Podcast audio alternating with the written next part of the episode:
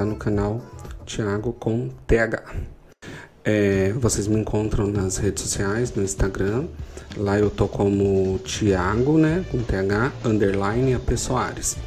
E eu gostaria de pedir para você, se você chegou aqui nesse canal, se inscreva, ative o sininho, assim quando eu postar novos vídeos, daí você já vai conseguir ficar sabendo que eu postei coisa nova. Nesse canal a gente fala sobre, a gente faz resenha de livros, fala sobre análise fílmica e comenta o que der vontade. É um canal bem diversificado. E a gente vai falar então hoje sobre o Parasita. Bom, é, é, um filme que, ao meu ver, ele dialoga muito com questões contemporâneas, né? Questões bem atuais. Ele traz, por exemplo, no filme, é, o filme se dá basicamente né, na relação entre duas famílias, né? Que daí são o, a família Kim, a família Park. A família Kim é uma família pobre, vive numa situação de vulnerabilidade, uma situação de miséria bem, bem extrema. E tem a família Park, que essa é a família mais abastada, mais rica. Os, o pessoal lá, o pessoal da família Kim, né? Eles só conseguem ter uma relação com, a, com os Parks por meio das relações de trabalho. Porque um amigo do Kim acaba é, indicando o Kyu, que é da família dos Kim, para ir trabalhar na casa do, do, da família Parks. Os gêneros eles são bem misturados, né? Então você tem vários elementos nesse filme para pensar. Tem várias questões que dá para você ver. Você vê, por exemplo, tragédia, você vê é, drama, comédia. É... Então é um filme assim que ele tem vários gêneros misturados ao longo da, da sua narrativa. Pois bem, o, esse amigo ele presenteia Kyu, que é da família dos Kim, com uma pedra. O menino que ganha a pedra, ele vai para casa onde ele tinha sido indicado para trabalhar, que é a família rica, né, a família do, do, dos Parks. E daí, como ele não tem um bom currículo e tal, a irmã dele acaba falsificando, a irmã do Kyu acaba falsificando e tal, e ela faz um currículo para ele, para que ele consiga o emprego. E beleza. Daí ele entra na casa. E é muito gritante o contraste que existe entre a vida que uma família leva e a vida que a outra família leva. O, essa situação dialoga muito, se a gente for parar para pensar, com o nome do filme, né, que é Parasita. Basicamente, o que é um parasita? Né? Parasita é um organismo que vive dentro de outro organismo e ele acaba prejudicando. Só que daí ele traz eu acho que é uma sacada muito bacana que a gente para para pensar quem está usando quem, né, dentro de, dessa história, né? E num primeiro momento, quando eu assisti o filme, eu até cheguei a pensar assim: nossa, essa família, a família mais abastada, a família rica, nossa, como é bacana, né? Como eles são legais, são gentis. Mas daí eu a gente para para pensar, né? Mas, pô, é muito fácil ser legal, né? Quando você tem uma condição financeira boa, quando você tem, tipo, coisas básicas, né? É, saneamento básico, quando você tem, tipo, água potável, quando você tem comida, quando você tem uma cama para dormir, quando você tem pode ter contato com o sol. O filme também mostra bastante isso, sabe? Que o, a família do, dos Kim, né, que, é a família pobre, eles praticamente não têm contato com o sol, porque eles moram, tipo, na parte baixa. O filme trabalha bastante com essa questão, né? De que para você, tipo, tem os que ficam embaixo e os que ficam em cima. Fazendo meio que a, inter, a análise que eu faço sugere como se estivesse fazendo uma, uma metáfora, né? Entre, tipo, os ricos são os que ficam em cima e os pobres são os que ficam embaixo.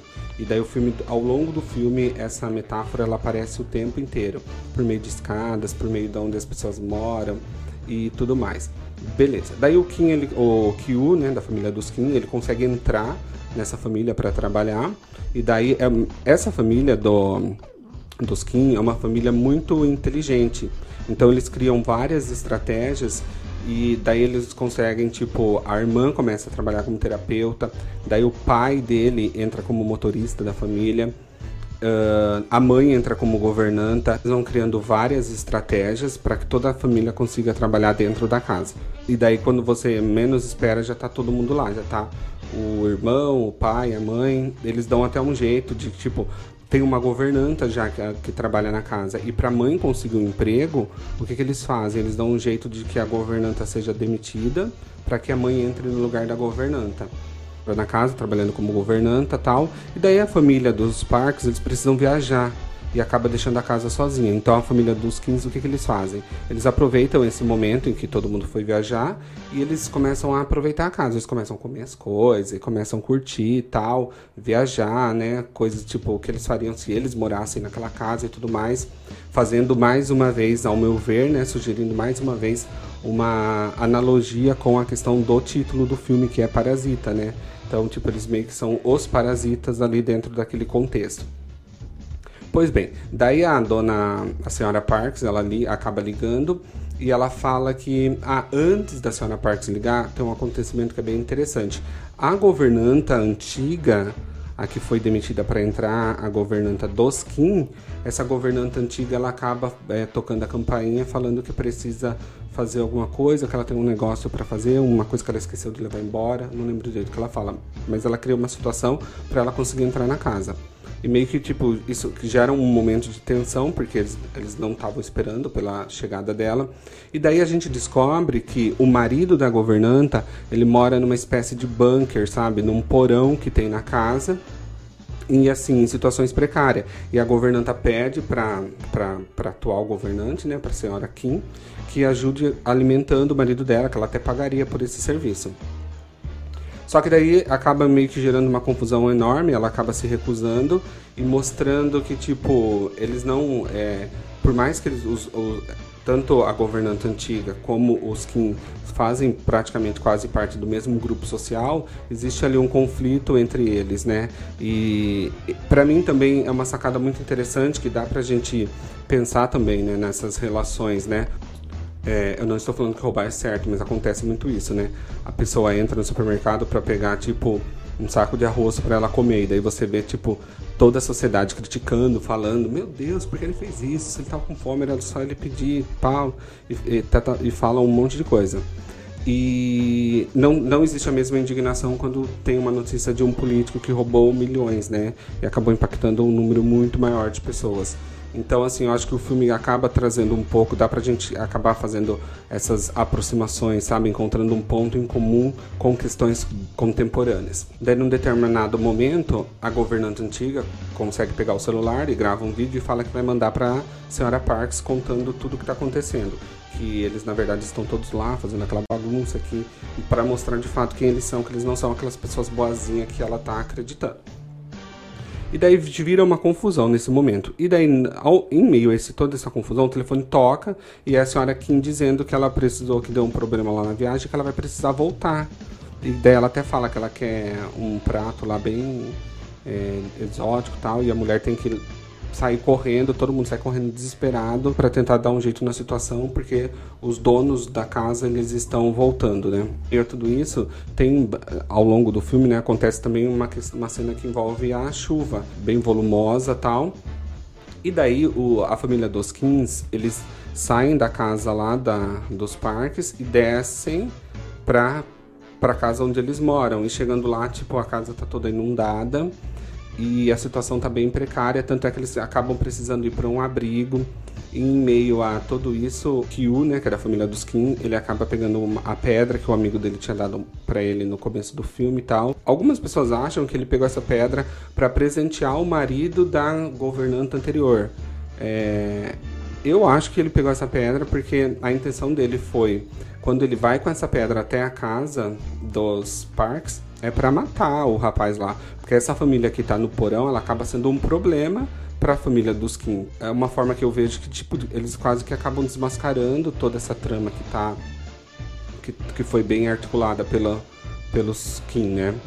Daí eles pegam, eles acabam indo para um abrigo, tá? Por causa que a casa ficou toda inundada, eles vão para um abrigo e você vê que a situação deles está bem precária, que eles estão passando por um momento bem difícil. E o telefone toca, e daí é a Dora Parks falando que vai fazer um aniversário pro menino, e daí ela quer que todos eles acabem trabalhando. E, essa, e tem uma cena bem marcante quando eles têm que meio que se, se restabelecer daquela situação, né? Bem situação problemática que foi a chuva. E daí eles pegam, eles falam, tipo, o rapaz tá lá, né? O, o senhor Kim tá. Ele faz. Eles vão até fazer uma encenação no aniversário do menino e tal. E daí o, senhor Parks percebe que o senhor Kim não tá muito empolgado tal. E ele fala assim pro cara, olha. É, você está ganhando hora extra para você estar tá aqui. Então traz essa, essa discussão, né? Tipo, abre o debate também para tipo, até que ponto, né? O dinheiro ele, ele paga, né? A, vida da pessoa é tão violento, né? Porque tipo, a pessoa não tá ali porque ela quer, né? É um meio que um mecanismo de tortura, né? Está ali naquela festa, é, sobretudo depois de todos aqueles acontecimentos tal, é, acarretados pela chuva. E, e daí, só, num determinado momento, o Kim ele acaba pegando a pedra para descer lá pro porão, para dar um jeito no marido da ex-governanta, né? E daí ele tá com a pedra na mão, a pedra acaba caindo da mão dele, e daí ele entra em conflito com o, o homem que está morando lá embaixo.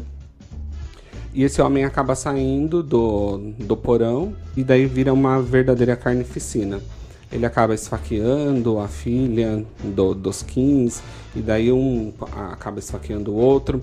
E em meio a tudo isso, tem um elemento bem que acaba sendo a gota d'água pro motorista, né, o Sr. King, que ele vê, tipo, o Sr. Parks fazendo esse gesto aqui. De, tipo, de mau cheiro tal. E esse gesto ele já é recorrente ao longo do filme, né? Tanto é que tem uma cena que ele escuta ele falando tal a respeito do cheiro deles, né? É como tipo o cheiro do, dos pobres fosse um cheiro muito desagradável. Ele, o filme trabalha bastante com isso.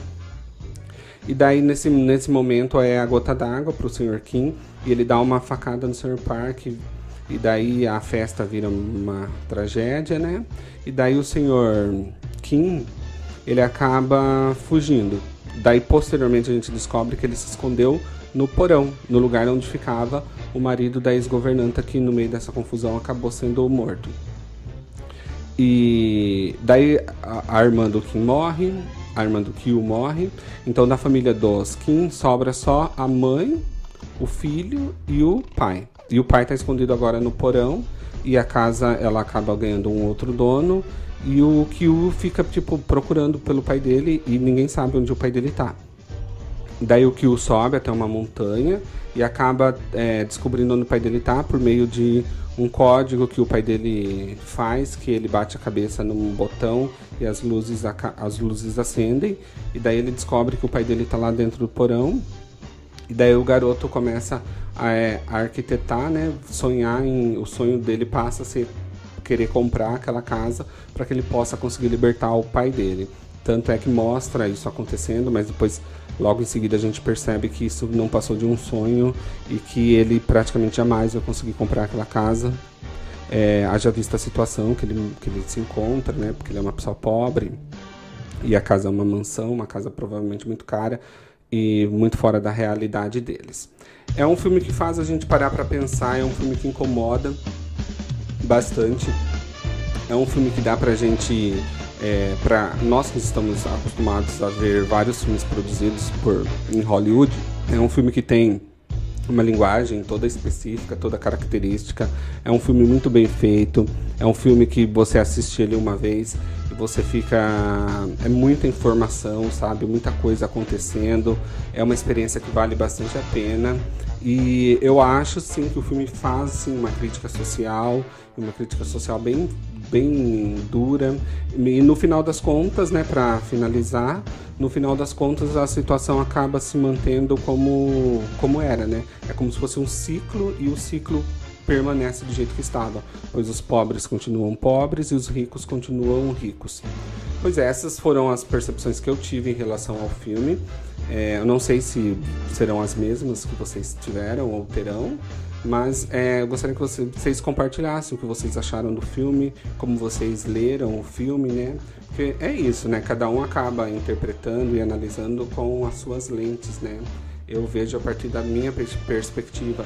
Então, como por exemplo, eu vi uma pessoa falando que o Kim vai levar a pedra, como a pedra é um elemento que na cultura deles daria sorte, então o Kim estaria levando a pedra pro rapaz, pro dez, marido da ex-governanta, sabe? Naquela cena que eu contei agora, tipo, que ele desceu lá para levar a, a pedra. Teve gente falando que ele ia presenteá-lo com a pedra. Eu já acho que ele iria descer com a pedra para matar ele, porque ele precisava se livrar daquele problema. Então, assim, as, depende da perspectiva, né? E a gente vai é, criando né, as, as, nossas interpretações. Eu parto, dessa, eu parto desse pressuposto de que ele ia descer lá mesmo realmente para matar.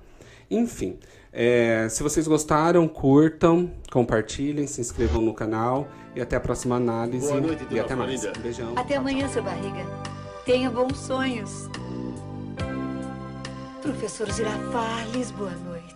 Boa noite, dona Florinda. Boa noite, papaizinho lindo. É, boa noite, minha filha. Boa noite para todos. Boa, noite. Chaves. Boa noite, Chaves. Boa noite, Chaves. Boa noite, vizinho.